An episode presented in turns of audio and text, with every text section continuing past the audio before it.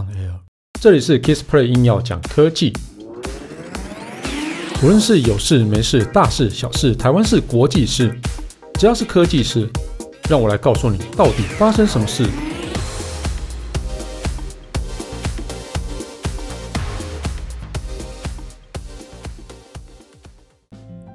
Hello，大家好，我是 Kissplay。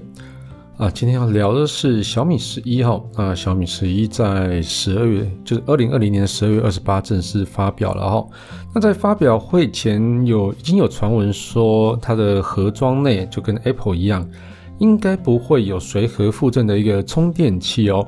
那没想到发表时还真的拿掉。不过他们的处理方式，我觉得还蛮漂亮的哦。那我们先把产品看完一次，然后就全部看完之后再来聊这一块。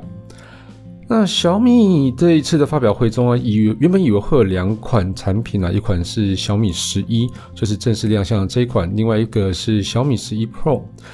但是令人意外的是，传闻中的小米十一 Pro 没有现身发表会了哦。那这个其实可能或许后续才会再发表吧，等它 ready 吧，可能还没 ready 这样子哈。那我觉得他今天发表会的一个原因，他其实想要。呃，好像应该是要正式宣布它是首款，正式哦，有介绍这款手机出来，然后搭载 Snapdragon 888处理器啊，我觉得应该是要抢这个头香啦。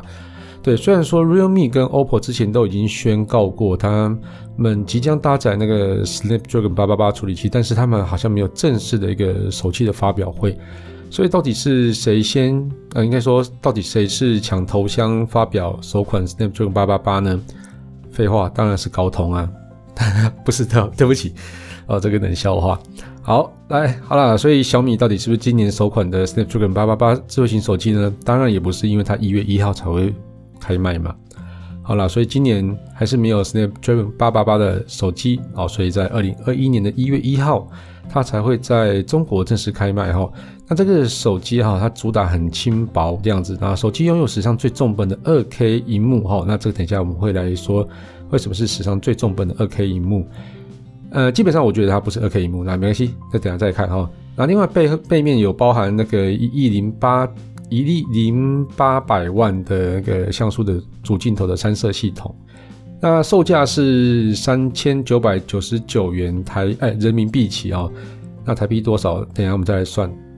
好，那刚刚讲了哈，小米这个六点八一寸的小米十一萤幕，号称是有史以有史以来最昂贵的萤幕哦。那原因是这个 AM 它是使用 AMOLED 哦的面板，那它有一百二十赫兹的高萤幕更新率哦。那这个哦以 OLED 屏幕来讲，它其实是相当高的哈。那但它制成到底是用 LTPS 或是 LTPO，现在还不知道啊。不过看起来呃也有可能会使用 LTPO，不过这个我们。也哦，发表会没讲，我们也没有在没办法探究哦。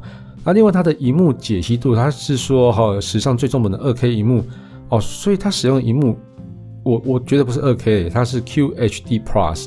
那 QHD Plus 其实基本上是三千三二零零乘一八零零的解析度，所以一般来讲会讲它三 K 吧。OK，好，那它这个呃这个 Pixel 的密度是五一五 PPI。那最亮的亮度可以到达一千五百 nits 哦，这个是非常亮的一个亮度。啊，由于啊这个荧幕的像素密度其实很高啊，所以小米也称它为叫做超级视网膜荧幕。那这个是比比以往的视网膜荧幕还要来得高，没错。那小米的荧幕它采四边微幅弯曲的一个设计啊，同时透过内部的感测器啊，可以减少过往曲面扩大所以所造成那种误触问题，所以这个是很蛮重要的一个一个设计哈。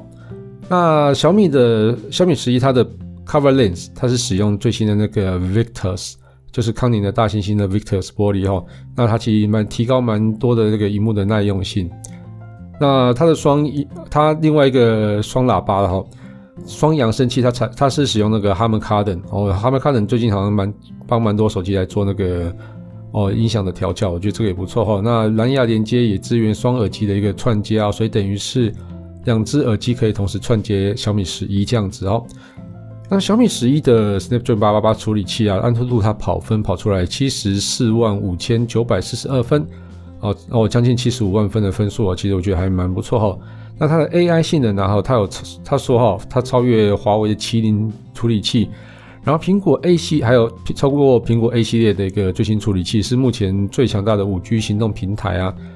那还有小米旗舰机啊，叫做 WiFi 6的增强版。那经过官方测试啊，一 GB 的文件可以在五点三秒内下载完毕。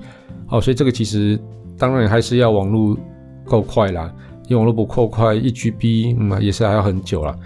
对，所以但是至少技术已经达到了，所以如果你有足够快速网络的话，应该加上你有 WiFi 6的一个增强版的一个 router 的话，应该是有机会啦。那这一次它主打以轻装上阵为标语哦，那到底多重呢？啊，手机重量以六点八一寸来讲，它是一百九十六克哦，算很轻。那手机厚度大概只有八点零六 mm，也非常的薄哈。那电池电量呢？哈，这没有什么。就是还蛮厉害的，虽然说那么轻薄啊，它还维持有四千六百毫安时哦，那这个其实是相当大电量了哦，我觉得这个其实还蛮蛮厉害的哈。那手机有支援五十五瓦的有线闪充哦，大概四十五分钟就可以把这个四千六百毫安时的电池充饱。那另外还有五十瓦的无线闪充，那大概是五十三分钟就可以充满电哈。那这五十瓦的无无线闪充是非常非常大，其实没有。我原本以为会出那种百瓦的那个有线充电，然后可能接近百瓦的那个无线闪充这样子，可惜没有。会不会在它的 Pro 版出来呢？也不知道哦。不过这个没关系，等之后真的出来的时候再说哈。那小米十一有五种颜色可以选啊，那规格有八 G、一百二十八 G 哈，然后八 G、二五六 G、十二 G 跟二五六 G 三种版本。那售价就是八 G 一二八 G 是三千九百九十九元的人民币起，那台币大概是一万七千两百元左右。那现在目前呃中国那边已经开放预购了。那二零二一年的第一天零时差就开卖哈，就是就是刚破十二点就开始卖了。哦，那小米十一还推出那个雷军签名版，然后。这我不晓得对台湾的消费者有没有吸引力啦，但是我觉得至少对于中国的一个消费者应该蛮有吸引力的。那手机背部它采用纹理的玻璃工艺啊，下方有加入雷军的签名字字迹哈。那包装也是有重新设计过的，那这个是一个特别版的版本哦。那我们一开始说的哈，小米先前有预告啊，小米十一将不再附赠充电器哈，但事实上它是推出两种版本。一个是没有附充电器的标准版，那另外一个是附赠五十五瓦的那个哦假的那个啊架的那个充电器套装版啊，也就是呃一个有附充电器，一个没附充电器啊。哦，简单来说这样子哈，但是呢，它的售价哈都是三千九百九十九元人民币起哈，所以也就是说你可以自己去选择，你觉得应该要为环保尽一份心力，你就是买。三九九九元的版本，但是没有附充电器，标准标准版。但是呢，如果你想要有充电器，也不是说你不环保，你可能本来就缺充电器嘛，那你就选三九九九元的套装版。这个东这样子的做法，我觉得是比起 Apple 要来的聪明一些。嗯，也不知道是不是聪明一些，因为你没有办法知道消费者到底选择的是什么。或许他们用这样的方式来去测水温。说让消费者自己去选择之后，到底会有多少比例的人去选择环保版，也就是标准版？那有些有多少人他真的是需要这个五十五瓦的最新的一个充电器呢？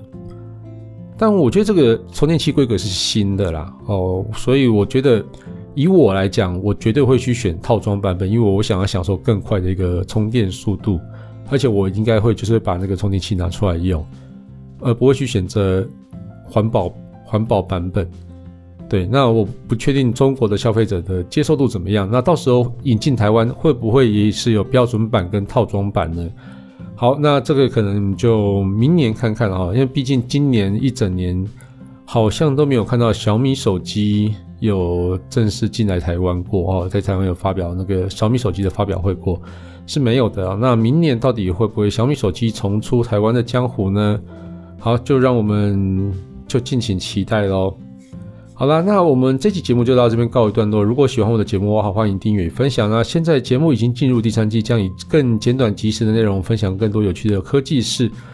如果想听什么题材或更多问题想要讨论，你可以到 Apple Podcast 上面留言并打五颗星来去发问哈，也可以提供一些意见。那当然最欢迎到 Facebook 粉丝团 Kiss Play K I S P L A Y 上面留言给我，谢谢大家，就先这样子喽，拜拜。